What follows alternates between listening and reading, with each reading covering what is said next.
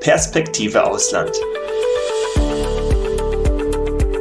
Der Podcast aus London für alle Unternehmer, die es ins Ausland zieht.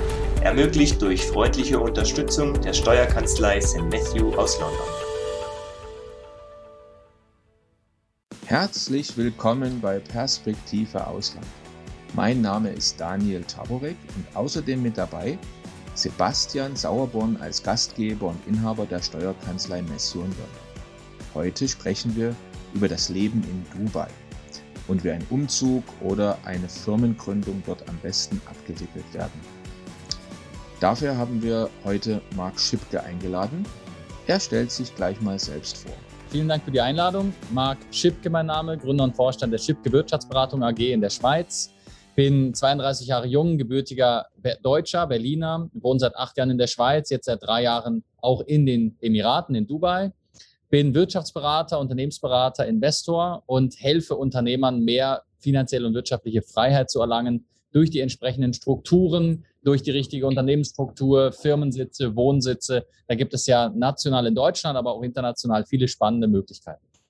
Klingt gut, klingt spannend. Äh, vielleicht kannst du ganz am Anfang kurz erwähnen, wie du selber auf Dubai gekommen bist. Wie hat es dich jetzt nach Dubai verschlagen? Ich habe 2017 das erste Mal im Rahmen meiner Praxis in der Wirtschaftsberatung vermehrt Anfragen bekommen äh, für die Emirate.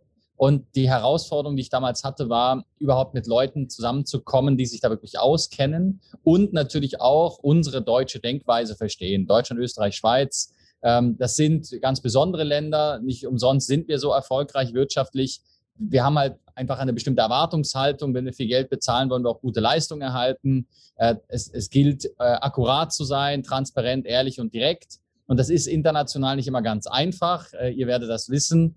Wenn man dann eben mit anderen Kulturen zu tun hat, dann geht es eben relativ selten so zu, wie wir es gerne hätten als Deutsche, Österreicher und Schweizer. Und so war es damals eben auch. Also es ging gehörig viel schief mit den ganzen Leuten, die man da so am Markt kennenlernen konnte und durfte und äh, einiges an Lehrgeld musste bezahlt werden. Und so habe ich dann irgendwann für mich entschieden, ich gehe da einfach mal vermehrt selber hin. Ich schaue mir das selber an. Äh, also seit 2017 eben auch sehr oft in Dubai gewesen und habe dann einfach entschieden, relativ kurzfristig dann, dass es auf jeden Fall Sinn macht, hier eine Firma zu gründen, dass es Sinn macht, hier Mitarbeiter im Büro einzustellen und dass wir hier vor Ort starke Bankpartner brauchen, starke Kooperationspartner, Steuerberater, Rechtsanwälte brauchen, weil es einfach viele, viele Leute gibt, die gerade nach Dubai wollen. Und die müssen unterstützt werden bei dem gesamten Spektrum, sei es jetzt eben die Firmengründung zu organisieren, die Visa zu beschaffen, die ID zu beschaffen, äh, vernünftig solide Bankkonten aufzustellen, auch und gerade europäische Bankkonten für ein Setup in Dubai aufzustellen, bis hin zu Immobilienthemen und, und, und. Und da sozusagen mal alles aus einer Hand anbieten zu können. Ähm, aber eben mit den entsprechenden Experten auf den richtigen Schlüsselpositionen. Das haben wir uns zur Aufgabe gemacht mit unserer Wirtschaftsberatung. Ich kann mir vorstellen, Marc, dass ja das Thema momentan äh, Dubai, wenn man das jetzt mal im Kontext sieht, äh, der aktuellen Covid-Situation ja sicherlich weiter an Brisanz gewonnen hat und das Thema Umzug nach Dubai, was ja doch zunächst mal Tisch wirkt, ja, ähm, für viele vielleicht, die davor vielleicht abgeschreckt sind, aber doch in der jetzigen Situation sagen, naja, okay, ist aber doch die Situation so, dass ich jetzt hier weg möchte oder dass ich noch weiter mitmachen möchte. Ähm, kannst du das auch beobachten in der Beratungspraxis? Haben sich die Anfragen vermehrt? Ja.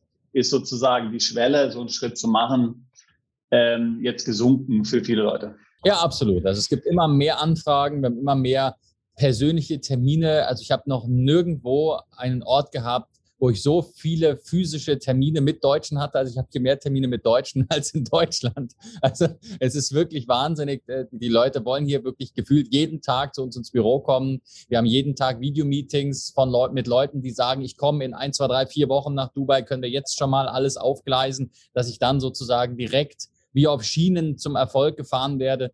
Ähm, Viele sind schon hier, haben in der Vergangenheit vielleicht auch Dinge schon mal angefangen umzusetzen, sind vielleicht sechs, sieben, acht Monate als Touristen da und sagen, Mensch, ich will jetzt eigentlich gar nicht mehr weg. Jetzt will ich es mal richtig aufstellen. Ich brauche eine Wohnung, ich brauche eine Firma, ich brauche eine Emirates-ID. Ja, also auf jeden Fall hat es stark zugenommen. Aber das sagt ja auch was aus, was du jetzt gesagt hast, ja, über Dubai, nämlich dass Dubai ja, äh, von dem, was wir zumindest so allgemein wissen, sehr gut erreichbar ist. Ja. Also es gibt viele Flugverbindungen dahin, also wird viel investiert auch in die Erreichbarkeit. Der Staat will ja auch erreichbar sein für Ausländer und hat entsprechende Infrastruktur auch geschaffen, gerade von Europa aus, nehme ich an. Absolut, absolut. Nur nicht wirklich gut vom Flughafen BER, aber das war ja vorher schon anzunehmen. ja. Dann erzählt uns Marc mehr darüber, woran seine Kunden vor allem interessiert sind und was Dubai für sie besonders attraktiv macht. Genau, also ganz wichtig, mal von 100 Prozent Klienten wollen mehr als 70 Prozent gar nicht aus Deutschland weg oder können zumindest nicht aus Deutschland weg. Das heißt, wir beraten eben mehr als 70 Prozent der Klienten in Deutschland mit deutschen Lösungen. Stiftungen, Vereinen, Genossenschaften, Holdingstrukturen, das, die gesamte Klaviatur, vor allem auch meistens äh, weit darüber hinausgehen, was deutsche Steuerberater so beraten.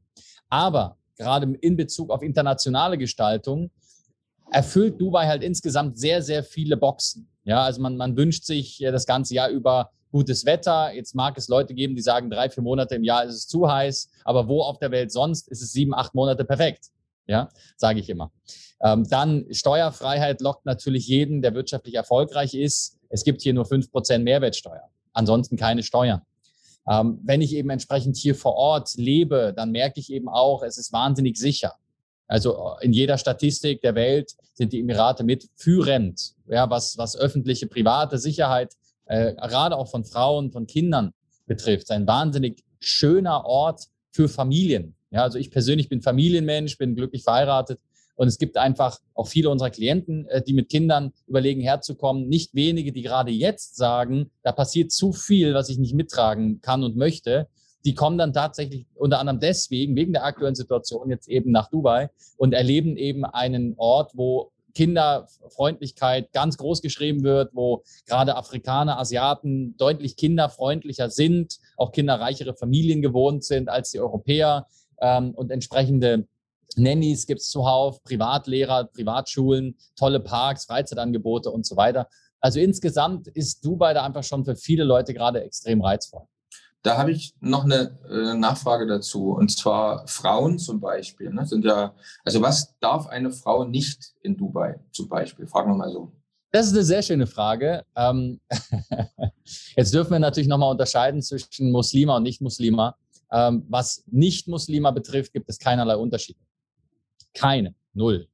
Ja? Also wenn eine Frau, und das ist ja, sagen wir mal, 80 Prozent unserer weiblichen Anfragen sind Nicht-Muslima, ähm, und die haben die gleichen Rechte. Es gibt keinerlei Argumente, warum man jetzt irgendwie als Frau Bedenken haben müsste.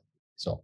Wenn ich jetzt Muslima bin äh, und sozusagen im Rahmen der Scharia wirklich leben möchte, dann muss ich mich natürlich sozusagen gewissen Regeln äh, dann eben auch unterwerfen. Das ist klar, das ist ja selbst entschieden sozusagen.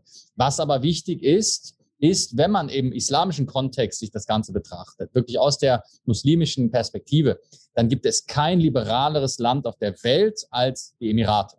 Es ist Nummer eins für Frauenrechte, Nummer eins für Partizipation von Frauen am, am Gemeinwesen, an der Wirtschaft, an der Politik. Ja, es gibt wenige Leute, die das wissen, aber es gibt ein halbes Dutzend führende Ministerinnen in den Emiraten, also in Dubai ganz speziell. Äh, beispielsweise, okay. beispielsweise haben auch mehrere in Deutschland studiert. Ja, zum Beispiel eine, eine Dame, die hier zuständig ist für Umweltthemen und Lebensmittelsicherheit, hat in Aachen studiert. Beispielsweise mhm. die Dame, man, man wird es vielleicht mal mitgekriegt haben, die Araber wollen mit Elon zum Mars, ja, Arabs to mhm. Mars.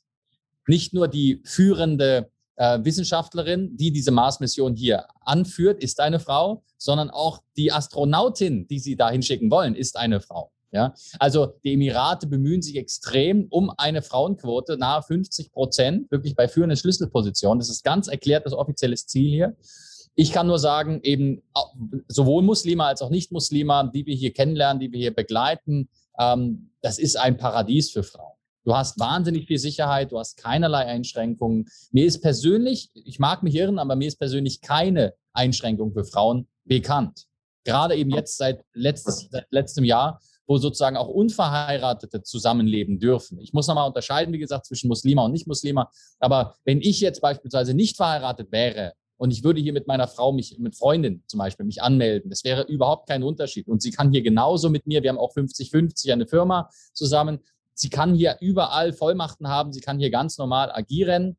Und sie persönlich, ähm, das werden viele Frauen bestätigen, die in Dubai gewesen sind, fühlt sich hier wahnsinnig wertgeschätzt und hat eben nicht negative Aspekte, die man vielleicht sonst in südlichen Ländern teilweise vermuten muss, ja, dass man sozusagen als Frau so ein bisschen von der Seite angeschaut wird, dass es Begehrlichkeiten weckt, all diese Themen, das hat man hier als Frau wirklich nicht. Man kann sich hier extrem frei bewegen. Also im Grunde nicht diese Macho-Kultur, von der du jetzt sprichst, die es in manchen, ich sage jetzt mal, südlichen Ländern, äh, südeuropäischen, ja. südamerikanischen Ländern gibt, äh, die gibt es die gibt's in Dubai nicht. Und ähm, wie muss man sich das vorstellen? Wie ist wir mal, die, wie wird so die Polizei und, und Sicherheit und so weiter wahrgenommen? Da ist sicherlich Präsenz, da wird es wahrgenommen ähm, als, als was Positives oder man muss ja schon sehen, dass es irgendwo ja eine, ähm, ein, ein, Königreich ist ja also eine absolute Monarchie in, in dem Sinne. Ja, äh, mir ist schon klar, dass es da natürlich Minister gibt und sowas, ja, aber am Ende ist ja schon Königreich. Aber man hat jetzt nicht das Gefühl, dass das jetzt ähm, hier ein Überwachungsstaat ist oder sowas. Das ist ein sehr faszinierendes Thema. Also, die Emirate sind ein perfekter Überwachungsstaat. Man wird mit der Emirates ID überall getrackt. Es gibt überall Kameras, in jeder Residenz, in jedem Hotel. Die, die, die Autobahn, wenn du, wenn du, wenn du, es, du musst ja Autos, auch Mietwagen registrieren bei der RTA, bei der Verkehrsbehörde. Fährst du zum Beispiel einfach ab von der Autobahn, ohne zu blinken, kriegst du automatisch ein Ticket. Da muss auch, da muss auch keiner dich rausholen. Wenn du falsch parkst, musst du, wenn du falsch parkst, die, die fahren vorbei, die Autos, mit der Polizei, Verkehrspolizei, mit Scannern und sieht, wer hat ein Ticket, wer hat keins. Und die kriegen automatisch ein Ticket. Ja, also ein Strafzettel. Ja, aber jetzt, jetzt, jetzt kann man sich da überlegen, ist das nicht die Zukunft? Und wenn ich das wirklich reflektiere, ich bin durch und durch Libertärer. Ja, also wir würden uns alle am liebsten eine anarchische Welt, äh, anarchokapitalistische Welt wünschen, wo jeder frei sich bewegen kann und es kaum Staaten braucht. Aber in der Praxis gibt es nun mal einfach ähm, gewisse Notwendigkeiten für einen ordnenden Staat. Und wenn ich mir das hier anschaue, das ist sehr faszinierend tatsächlich in der Praxis. Ich erlebe die Polizei und auch die Armee hier als extrem angenehm. Ich habe mehrere, äh, mehrere Offiziere tatsächlich als Bekannte, bin mit einem emeritierten General äh, tatsächlich befreundet, den ich kennengelernt habe, weil ich letztes Jahr am Ramadan ein bisschen was gespendet habe. Dann waren wir mit dem Leiter vom Roten Halbmond, dem Äquivalent des Roten Kreuz, Fastenbrechen. Da war der Leiter von der Verkehrsbehörde da, da war ein führender Ex-General äh, am Tisch. Und es sind herzensgute, liebe Menschen. Ja? Ich habe hier zwei, drei Erfahrungen gemacht mit der Polizei, äh, wo du sozusagen einfach also mein Fahrer war beispielsweise mal im Verkehrsunfall verwickelt. Das ist hochgradig professionell, da ist null Aggression. Die kommen einfach vorbei. Na, natürlich ist erstmal bei jedem Autounfall, ist erst, sind erstmal die Gemüter oben und so. Ja, der, kommt, und der ist total tiefenentspannt. Total tiefenentspannt. Hört sich das an, hört sich das an. Sie sind schuld. So, zack, dann gibt es einen Stempel, fertig. Und dann weißt du einfach, was Sache ist. Dann brauchst du nicht großartig rumdiskutieren. Aber es sind tatsächlich hier aus meiner Sicht, und das ist das Faszinierende, es gibt deutlich weniger Konfliktpotenzial im Leben eines normalen Bürgers, der jetzt eben nicht in Messerstechereien und Vollsuff sozusagen äh, sich ergeht, gibt es deutlich weniger Konfliktpotenzial als in Deutschland mit der Polizei. Und die Polizei ist auch deutlich weniger aggressiv. Also ich erlebe die deutsche Polizei jetzt leider, leider, ich muss mich schämen dafür tatsächlich, als zunehmend aggressiv. Ja, das, Ausnahmen bestätigen die Regel, es gibt tolle deutsche Polizisten. Aber so im, im normalen Leben eines Bürgers erlebt man leider in Deutschland die, die Polizei als etwas Fremdes. Das ist nicht einfach dein Freund und Helfer leider, sondern das ist eher etwas Fremdes, was versucht, dich in irgendeiner Weise einzuhegen, einzugrenzen und wo du eigentlich immer über die Schulter guckst, wenn du die Polizei siehst. Und das ist hier tatsächlich nicht so. Also ich kann nur für mich sprechen und die, die ich kenne. Hier gibt es keinen einzigen, ähm, der das anders sehen würde in Bezug auf die Sicherheitskräfte hier. Das ist natürlich interessant, wenn du eine Monarchie mit einer vermeintlich freien Demokratie vergleichst. Wenden wir uns jetzt mal den Herausforderungen zu, die auf einen zukommen, wenn man seinen Lebensmittelpunkt nach Dubai verlegen möchte. Also, mit welchen Schwierigkeiten müssen Expats rechnen? Die Firmengründung ist wahnsinnig einfach. Ähm, und auch, die, auch das Visum und die Emirates ID sind relativ straightforward. Also das ist beides jetzt keine Raketenwissenschaft, das machen wir fast jeden Tag, das ist nichts Besonderes. Aus meiner Sicht ist die wirkliche Kunst, und dadurch zeichnen wir uns eben auch aus, die wirkliche Kunst liegt in den Beziehungen mit den Banken.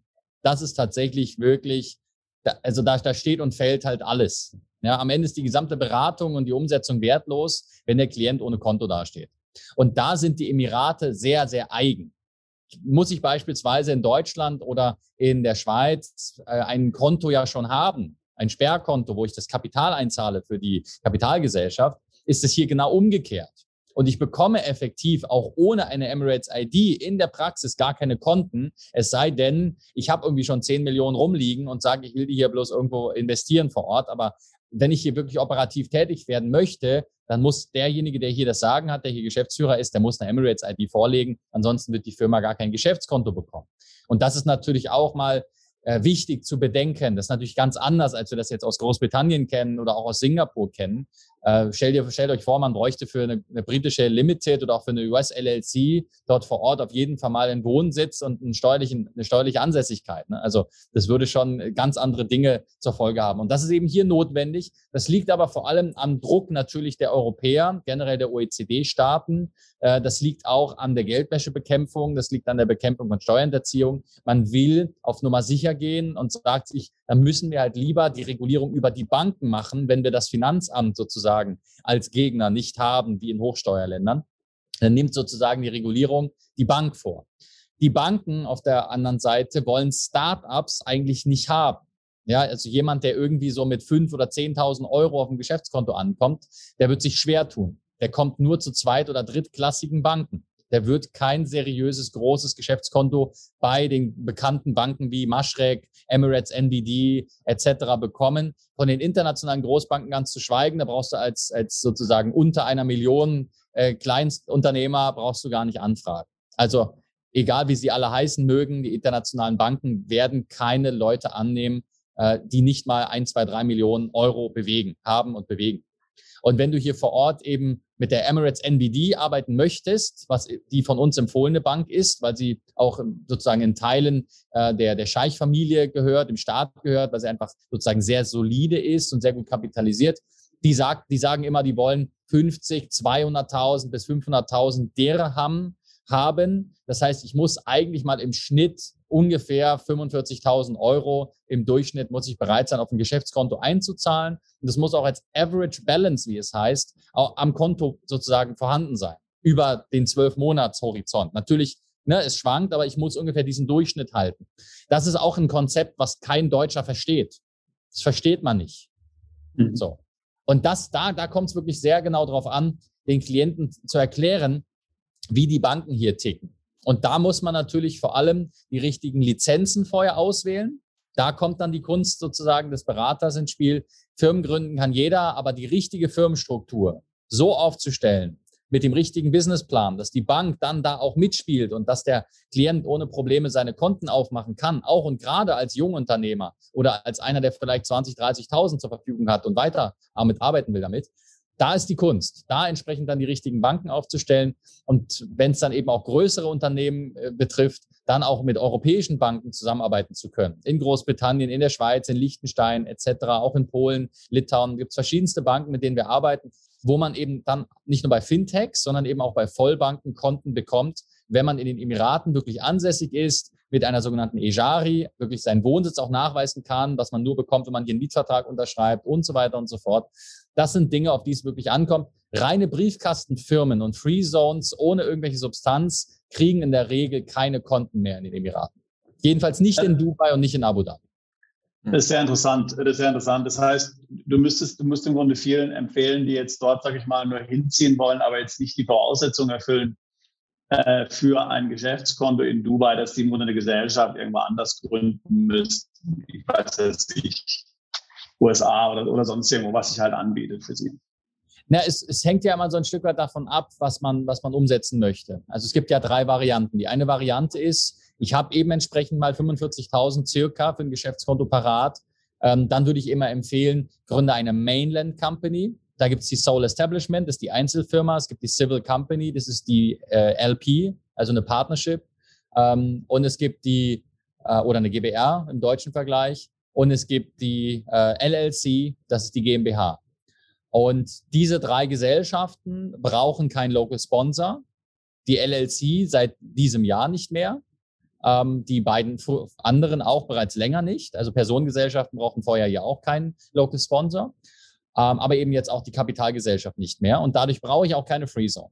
Die Free Zone aus meiner Sicht macht das Leben vieler Gründer einfach nur schwer, ich schränke mich unnötig ein. Die ist historisch gewachsen, die Free Zone, weil man früher ja immer das Thema hatte, ich habe Angst als Ausländer vor der Scharia, ich habe Angst vor einem Local Sponsor und so weiter, deswegen gründe ich eine Free Zone. Aber diese Themen gibt es so eigentlich nicht mehr, weil die Emirate ja auch wettbewerbsfähig sein wollen. Und deswegen hat man hier aus meiner Sicht kein Argument mehr für die Free Zone. Wir raten zu 99 Prozent immer zu einer Mainland Company. Dort ist auch die Steuer frei bei den Mainland Companies. Da gibt es auch keine, äh, keine Unterschied. Steuer auf die Gewinne. Kein Unterschied. Das Einzige ist, dass ich bei der Mainland ja in den Emiraten selber tätig werden darf.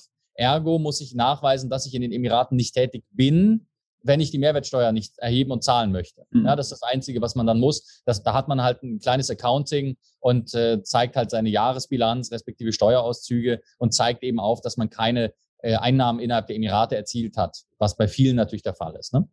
So, das, das ist im Grunde mal unsere Empfehlung. Was du gerade angesprochen hast, ist sehr relevant und sehr spannend. Wir kombinieren das tatsächlich eben auch oftmals mit einer US äh, LLC oder mit einer UK LLP. Sehr spannend für diejenigen, die eben in den USA oder in Europa tätig werden wollen und die entsprechend ähm, dann arbeiten wollen mit einem gängigen Geschäftskonto, eben auch bei den Fintechs, äh, Revolut, TransferWise und so weiter, ohne Probleme Konten aufmachen wollen. Das geht eben so leider nicht mehr mit Emirate-Gesellschaften. Da hat sich TransferWise zurückgezogen, Revolut bockt da leider auch. Ähm, es gibt wenig Gründe dafür, denn wir arbeiten, wir gründen jeden Monat äh, 20, 30 Singapur-Gesellschaften und da kommt jeder an sein TransferWise-Konto, gibt gar kein Problem. Insofern verstehe ich das nicht wirklich, warum eine Dubai Mainland Company kein TransferWise-Konto kriegen kann. Ähm, aber ist jetzt seit circa zwei Jahren so. Genau, also wenn ich jetzt beispielsweise in äh, international, aber außerhalb der Emirate nach außen hin auftreten will, bietet sich eine US-LLC natürlich super an. Äh, wenn ich eben innerhalb der USA vor Ort ja irgendwie auch Geschäfte machen will, kann ich auch eine Limited Partnership machen. Dann versteuere ich halt nur das, was drüben ist, den Rest kriege ich steuerfrei rüber. Ähm, wenn ich in Festland Europa tätig werden möchte, bietet sich eine UK LLP an, Limited Liability Partnership wo ich keinen Nexus habe, irgendwo in Großbritannien, aber eben ein normales Konto äh, anbieten kann, mit dem ich dann in der EU tätig werde. Also es gibt verschiedene Lösungen, die man dann nochmal davor schalten kann. Und wenn ich den privat steuerfreien Wohnsitz habe, lässt sich das natürlich schön mit der Personengesellschaft als Durchflussstruktur eben umsetzen. Jetzt hast du gesagt, es ist unkompliziert äh, und keine Raketenwissenschaft, ein Unternehmen zu gründen und Residenz zu bekommen. Ähm, aber trotzdem nochmal konkret. Also wie kann ich mir das vorstellen? Vom Moment, ich sage, ich möchte jetzt gerne meinen Wohnsitz verlagern und eine Firma gründen. Ich nehme jetzt mit dir Kontakt auf. Wie lange dauert es, bis ich meine Residenz in der Hand habe, meine Firma gegründet ist und was kostet es? Also prinzipiell die Reihenfolge ist, optionale Firmennamen einschicken, Pass einschicken, Passbild einschicken und mitbringen, ähm, idealerweise, wenn's, wenn es geht, äh, sozusagen schon ein Einreisestempel vom letzten Dubai-Besuch. Das ist immer sehr praktisch, weil die Emirate die Person schon im System haben. Dann gehen Dinge teilweise auch schneller. Wenn man das nicht hat und Erstbesucher ist, dann natürlich nicht. Ähm, dann brauchen wir normalerweise immer 14 bis 21 Tage, wo jemand idealerweise auch vor Ort ist und bleibt. Ähm, jetzt kommt natürlich mit wieder die beste Zeit des Jahres, wo die Leute sowieso über Weihnachten und Silvester, Januar kommen und der kalten Jahreszeit entfliehen. Da ist es für die meisten gar kein Thema, mal für zwei, drei, vier Wochen in Dubai zu sein am Stück. Äh, im, Im Sommer sieht es natürlich dann wieder ein bisschen anders aus. Ähm, insofern ähm, ist das normalerweise gängig. Vom Horizont her dauert eine Firmengründung circa drei, vier Tage, äh, so wie in den meisten anderen Ländern auch. Das, was dann ein bisschen dauert, sind eben dann die Visa-Themen. Medical Checkup dauert eine halbe Stunde, aber man hat dann ein Ergebnis. Aber dann sozusagen wirklich das Visum im Pass geklebt zu haben, kann eine Woche dauern und dann entsprechend die Checkkarte, also diese ID, wirklich auch händisch zu bekommen. Das dauerte normalerweise eine Woche ab diesem Zeitpunkt. Jetzt haben sie gerade kürzlich eine Umstellung äh, gemacht von der alten auf die neue Emirates ID. Jetzt dauert es teilweise vier Wochen. Ja, also das sind Dinge, da steckt man natürlich nicht drin. Ähm, ich, ich sage jetzt keine Raketenwissenschaft, aber man muss ein bisschen Geduld mitbringen. Das ist leider so. Ähm, das liegt aber jetzt nicht daran, dass die Emirate rückständig wären, sondern die, die Nachfrage explodiert einfach. Ne? Also die, die Behörden haben wirklich gut zu tun, dieser ganzen Anfragen Herr zu werden. Damit man ein Visum bekommen kann, muss man einige Voraussetzungen erfüllen. Es gibt drei Aspekte entweder, oder drei Möglichkeiten. Entweder kaufe ich eine Immobilie, da äh, schwanken die Zahlen, je nach Emirat, äh, sagen wir mal plus minus 800.000, eine Million Dirham äh, AED, die ich einsetzen muss, die auch geflossen sein müssen, äh, um eine Immobilie zu kaufen. Darüber kann ich dann im, im, im Nachgang wenn die Immobilie fertig ist. Das ist wichtig. Also ich muss einziehen können. Ja, also das reicht noch nicht sozusagen jetzt einfach nur, die ist jetzt irgendwie im Bau, sondern ich muss mich ja irgendwo anmelden. Ähm, wenn ich mich ja anmelden kann, ähm, dann kann man eine Emirates-ID bekommen, auch ohne Firmengründung. Ja, wenn man beispielsweise nur den Wohnsitz hier haben möchte. Oder man lässt sich anstellen, also beispielsweise unsere Mitarbeiter kriegen dann eine Labor Card, äh, das, das Arbeitsvisum, Employment Visa und dann die Emirates ID eben als Angestellte.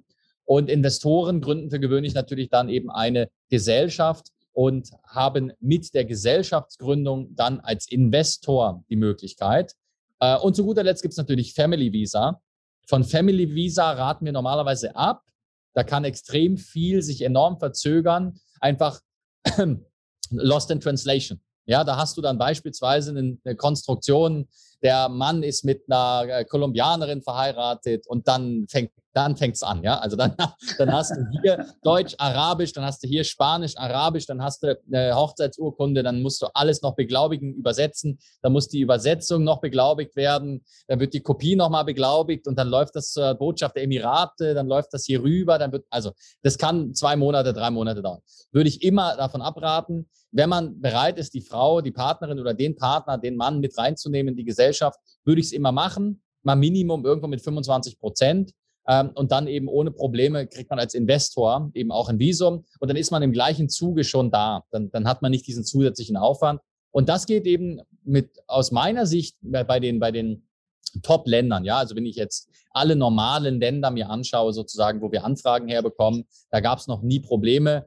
Ähm, es gibt immer mal wieder Länder, äh, die kommen irgendwie so ein bisschen auf die schwarze Liste oder, oder ähm, verschwinden davon wieder. Also beispielsweise liegen ja die Emirate, seitdem die Emirate mit Israel zusammenarbeiten, liegen die Emirate ja mit der Türkei, mit Erdogan ein bisschen im Clinch. Deswegen haben die Türken gerade ein bisschen einen schweren Stand. Ja, das ist nicht ganz so einfach für die Türken hierher zu kommen.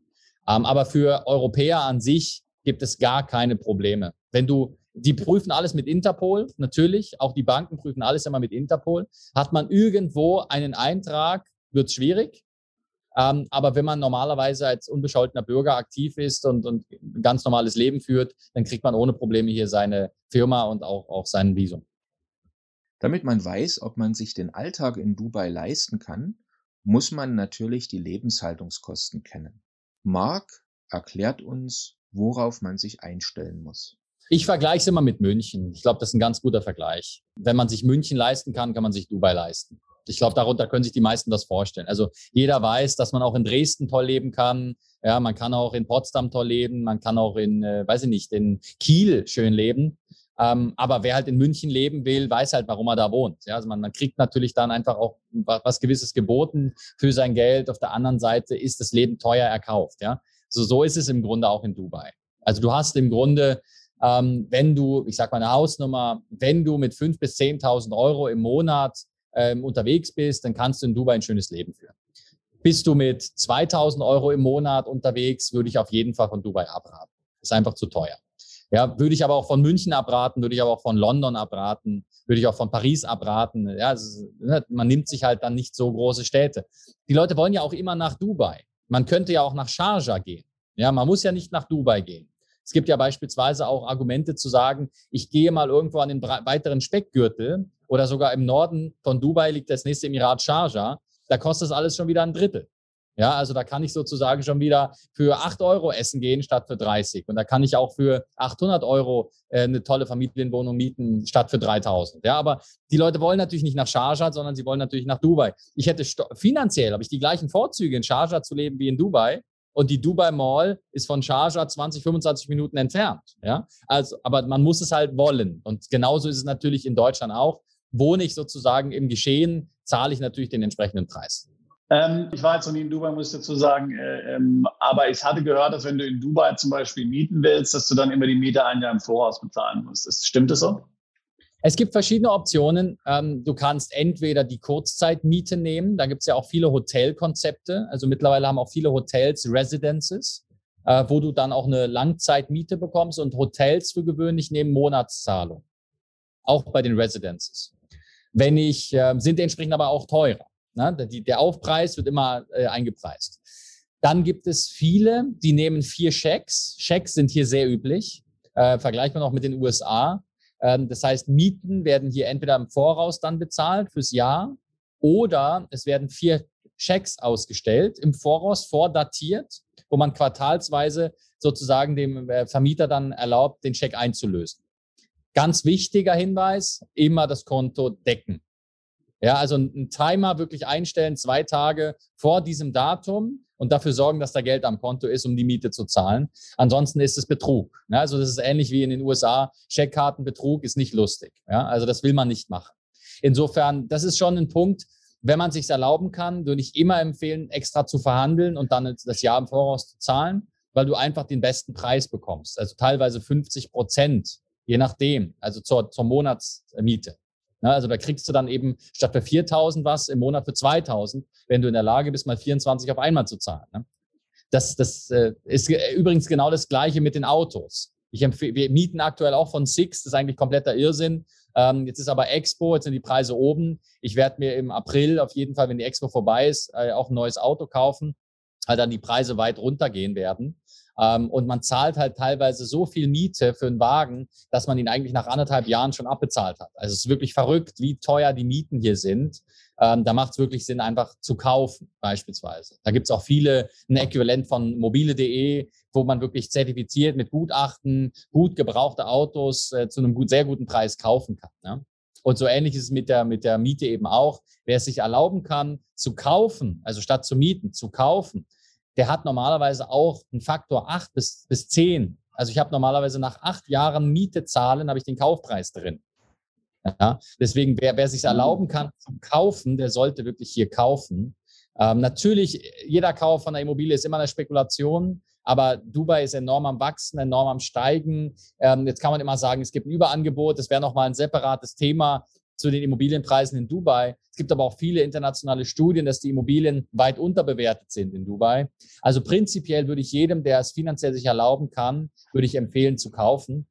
Ähm, und da gibt es mittlerweile auch sowas wie Post-Handover-Payment-Plans. Das heißt, ich zahle vielleicht mal 40, 50 Prozent vom Kaufpreis bis zum Einzug und den anderen Rest dann eben über einige Jahre. Und das ist dann natürlich schlauer, als Miete zu zahlen.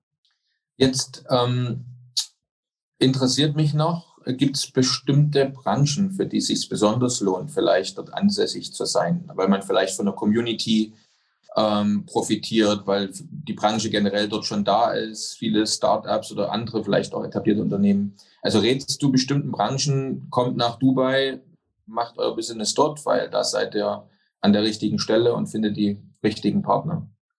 Ja, also prinzipiell haben wir sehr viele Anfragen von internationalen Leuten. Also mal alles, was irgendwie heutzutage übers Internet Geld verdient. Das hat ja Covid, haben die Lockdowns noch beschleunigt und verstärkt. Also es gibt ja kaum noch eine Branche in der Beratungsdienstleistung immerhin oder auch in der erweiterten Dienstleistung, wo man nicht übers Internet heutzutage Geld verdienen kann. Ja, das heißt, wer übers Internet Geld verdienen kann, der sitzt natürlich lieber hier als in Deutschland, wenn er es sich erlauben kann. Ja. Ähm, genauso Online-Händler, E-Commerce, Trader, alles, was irgendwo mit Finanzen zu tun hat. Viele Krypto-Leute kommen hierher.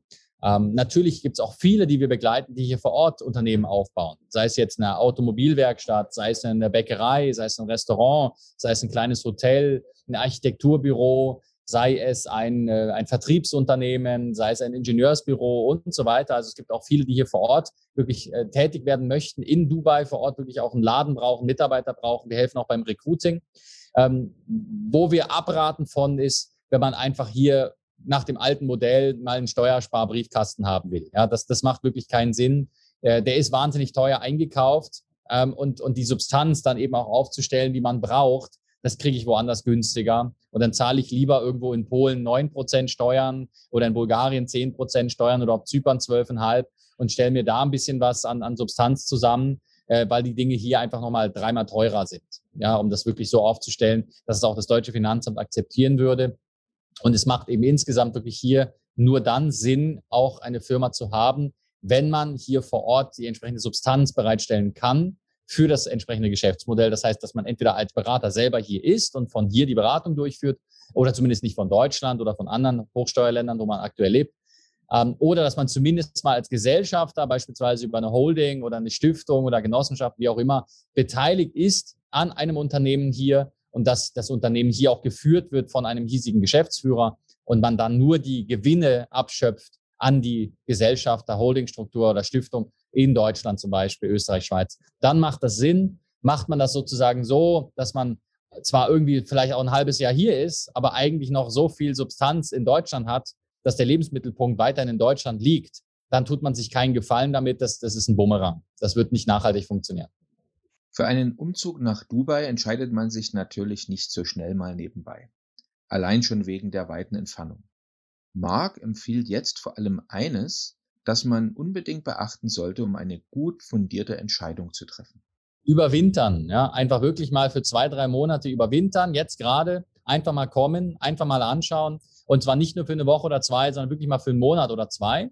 Ähm, da nimmt man sich eine schöne Residenz, idealerweise auch nicht in ein Hotel, äh, oder, zu, oder in so eine Art Service Department würde ich dann schon gehen, dass man auch so ein bisschen das Gespür hat, das Gefühl hat, ich lebe dort.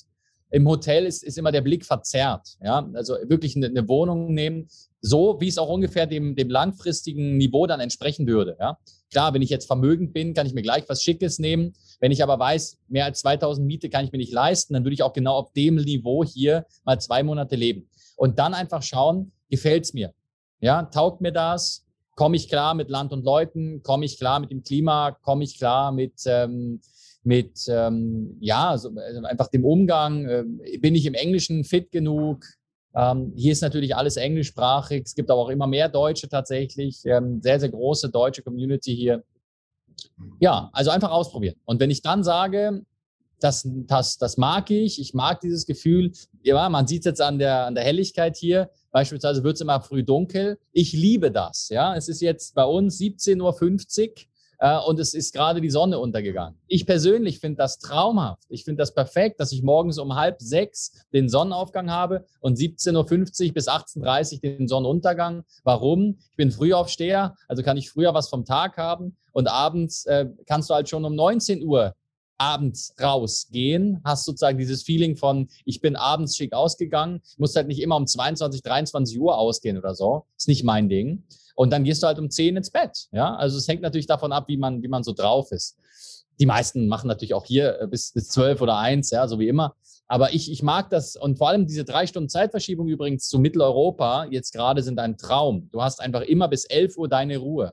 Bis 11 Uhr Ortszeit, nervt dich keiner, ruft dich keiner an, WhatsApp keiner, schreibt keiner, du hast einfach deine Ruhe, du kannst Fitness machen, dich um deine Familie kümmern, fokussiert am Business strategisch arbeiten, lesen, Tagebuch führen, you name it, ja, du hast einfach deine Ruhe und dann geht sozusagen der Trubel erst um 11, 12 Uhr Ortszeit los. Das ist für mich eine ganz große äh, Steigerung der Lebensqualität tatsächlich. Sehr interessant. Gibt es denn eigentlich noch irgendwelche Einschränkungen jetzt von der, also Infrastruktur nehme ich an, Internet ist äh, gut und top. Ähm, Gibt es äh, Restriktionen? Ich kann mich entsinnen, als ich in Dubai war, funktionierte bei mir WhatsApp nicht. Es also nur mit, nur mit VPN. Ja, WhatsApp funktioniert einwandfrei, außer Telefonate und Videocalls. Also ich genau. kann schreiben, ich kann, ich kann Sprachnachrichten hören und, und, und schicken. Ähm, warum auch immer, aber die Telefonate werden geblockt. Ähm, das ist so, ja. Äh, es gibt genug VPNs, Proton VPN, Express VPN. Es gibt immer Leute, die sagen, oh, ist illegal. Ich kenne keinen Menschen persönlich, der jemals ein Problem in Dubai bekommen hat und ein VPN benutzt. Also am Ende des Tages ist die Einschränkung wirklich zu vernachlässigen. Ja. Gibt es noch andere Einschränkungen als diese? Oder ist das? Äh, ich benutze immer Zoom oder, oder Google Meet oder Microsoft mhm. Teams. Funktioniert, all, alle drei funktionieren auch ohne VPN einwandfrei. Und du hast mhm. ja mittlerweile auch Zoom, Zoom und Teams und äh, Hangout als App kannst du auch einfach statt WhatsApp-Call, kannst du auch jemandem einen kurzen Link schicken zu einem Google Meet, dann machst du halt das Meeting per, per Google Meet. Also, okay. Ich meine, das ist jetzt ein Workaround, mit dem kann man leben. Naja. Aber ansonsten, ich empfehle halt den Klienten immer eine internationale Flatrate, wird ja auch immer einfacher. Dann bist du auch hier unter der deutschen Nummer beispielsweise erreichbar oder österreichische Schweizer Nummer erreichbar. Es gibt auch viele Anbieter hier vor Ort, die dann eben ein äh, Flatrate-Paket oder zumindest 1000 Minuten im Monat nach Deutschland oder Österreich anbieten. Das heißt, du kannst auch ohne Probleme von hier dann mal zu Hause anrufen. Also die Einschränkung ist, ist wirklich nicht spürbar aus meiner Sicht. Äh, Einschränkung ist noch ein gutes Stichwort. Äh, ich denke, einige unserer Hörer oder Zuschauer wird interessieren, wie sind denn jetzt die Einschränkungen in der Covid-Zeit? Ich habe keine finden können. Ne?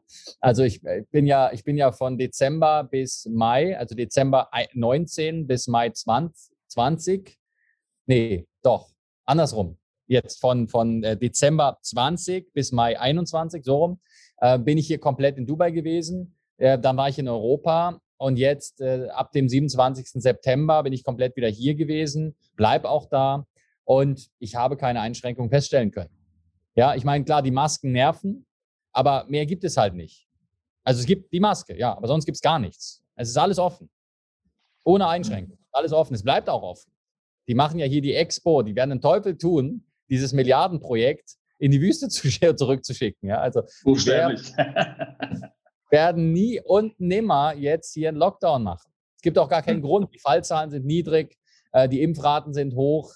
Ähm, jetzt gibt, es gibt auch keinen Impfzwang, den ich bisher zumindest merken kann, außer bei Angestellten haben sie von Anfang an durchgezogen. Also die Emirate natürlich, sind natürlich eine Monarchie. Das heißt, äh, in dem Moment, wo es hieß, man soll sich impfen, waren sie halt konsequent. Wir haben den Impfstoff, ihr nehmt den jetzt, der kostet euch nichts und ihr nehmt den alle. So, und haben es auch alle gemacht. Ja.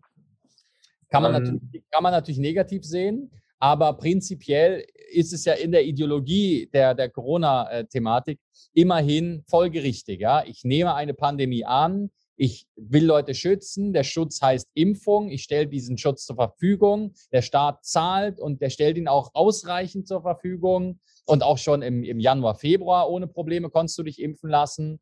Äh, und dann kriegst du den und dann ist das gut, das Thema. So. Und man kann jetzt die Impfung mögen oder nicht oder die, die Masken mögen oder nicht, aber zumindest ist es folgerichtig. Es ist einfach konsequent. Und da, mhm. da muss ich wirklich sagen, da sind Deutschland, Österreich und viele andere Länder auch einfach peinlich. Ja, das macht einfach keinen Sinn. Also so reiche Länder kriegen es nicht gebacken, einfach mal 100 Millionen Impfdosen dahin zu stellen und zu sagen, so Leute, macht einen Termin, hier ist eine App. Ja, so, mhm. und, und das, das, ist halt wirklich peinlich. Also insgesamt, ähm, ich bin persönlich sehr kritisch, gehe ich auch sehr offen um äh, mit dieser, mit dieser äh, libertären Weltsicht. Also allein schon jemanden dazu zu zwingen, etwas in seinen Körper reinzutun, das er nicht haben will, widerspricht einfach meinem Weltbild. Ist einfach nicht möglich. Ja, dann könnte ich auch Abtreibungsgegner sein. Ja, also, dass eine Frau etwas aus sich raus haben will, was sie da nicht drin haben will, äh, das zu verbieten oder eine Impfung zu erzwingen, dass man was in sich reintut, was man nicht haben will. Ja, also, es ist für mich genau das Gleiche. Ist kein Unterschied. Ähm, und demzufolge kann ich nicht für einen Impfzwang sein. Aber hier in, in Dubai gibt es effektiv einfach das Thema nicht mehr. Und das ist dann wieder super angenehm. Also es gibt einfach das Thema nicht. Niemand, Niemand redet hier über Corona. Niemand. Die einzigen, die über Corona reden, sind die, die gerade aus Deutschland, Österreich frisch gekommen sind und sich denken, boah, schön, dass ich raus bin. So, das ist das Einzige, das Thema hörst. Oder, oder es gibt natürlich auch immer wieder äh, Damen beispielsweise, die, die Kerle bleiben dann meistens hier, aber Frauen sind ja doch dann sehr heimatverbunden und sehr familienverbunden, die sagen dann, ja, nee, ich muss jetzt noch leider wieder zurück zur Familie in den Lockdown. So, dann hast du halt wieder dieses Thema. Ja? Ah. Angesprochen auf die medizinische Versorgung in Dubai will Mark jetzt ein verbreitetes Vorurteil abbauen. Die meisten Leute haben aus meiner Sicht ähm, da ein falsches Bild auch noch von den Emiraten. Man geht irgendwie fälschlicherweise davon aus, dass man in den Emiraten irgendwo sich Sorgen machen muss um das ganze Thema. Also dass man irgendwo gedanklich, wenn ich mir was wirklich Schweres zuziehe, dass ich dann doch wieder nach Europa gehe beispielsweise. Ähm, und das ist nicht notwendig. Also es gibt hier Weltklasse ähm, Krankenhäuser, ähm, ich weiß jetzt, für einer, der noch nie in Dubai war oder das nicht kennt, der denkt jetzt, der, der Schipke, der macht jetzt hier eine Propagandamaschinerie für Dubai. Nein, ich kriege kein Geld dafür. Ähm, ich, ich, war letztens, ich war letztens äh, wegen einer Kleinigkeit hier in dem, äh, in der, im Fakir University Hospital in Silicon Oasis. Äh, man kann das mal ergoogeln. FUH, ja, FUH Dubai Silicon Oasis. Die haben einfach eine Viertelmilliarde Dollar in ein Gebäude gesteckt und das vor drei Monaten oder fünf Monaten eröffnet. Ja, das ist wirklich High-End. Da sind super Ärzte, die haben alle irgendwo in England studiert oder in Deutschland studiert oder in den USA studiert oder wo auch immer. Ähm, das sind wirklich top ausgebildete Ärzte. Du hast sehr, sehr gut ausgebildetes Personal. Auch, auch einfach der Umgang mit den Patienten ist ein ganz anderer. Also beispielsweise habe ich das im Familienkreis letztens erlebt, dass äh, ein, ein Großvater im Sterben lag. Deswegen waren wir dann öfter im Krankenhaus, auch respektive ähm, äh, die, die Familienangehörigen waren öfter im Krankenhaus. Und da hat man dann schon auch eine ganz andere Stimmung erlebt. Noch verstärkt durch Corona, gedrückt, gedrückt, gedrückt. Ja, also da würde ich allein schon sterben, wenn ich da eingeliefert werde, egal mit, mit, mit was für einer Diagnose ich eingeliefert wurde. Ja? Und, und hier, und, und hier in, in Dubai ist es halt mit den Asiaten, die sind halt einfach höflicher, die sind halt einfach herzlicher. Ja, da wirst du halt nicht von einer Philippiner zusammengemotzt. Das gibt's nicht, sondern die sind halt einfach nett. Es gibt hier Kliniken, da wirst du mit einem Portier empfangen, da, da spielt ein Pianist und kriegst einen Tee serviert, während du wartest. Also das ist wirklich verrückt. Äh, die Frage noch zu beantworten. Jeder, der hier ein Visum und eine ID hat, äh, braucht eine nationale Krankenversicherung. Wir empfehlen immer die billigste zu nehmen. Die kostet ein paar hundert Euro im Jahr. Da flickt dich dann halt einer wirklich von der Straße, ja, ähm, und, und das war's dann. Ne? Gehst halt in ein normales Krankenhaus. Äh, und wir empfehlen dann zusätzlich immer etwas wie äh, passportcard.de beispielsweise. Ähm, da haben wir eine Partnerschaft tatsächlich. Ähm, kann ich wirklich nur Positives von berichten. Ähm, schönen Gruß von mir ausrichten. Wirklich eine super, super Krankenversicherung.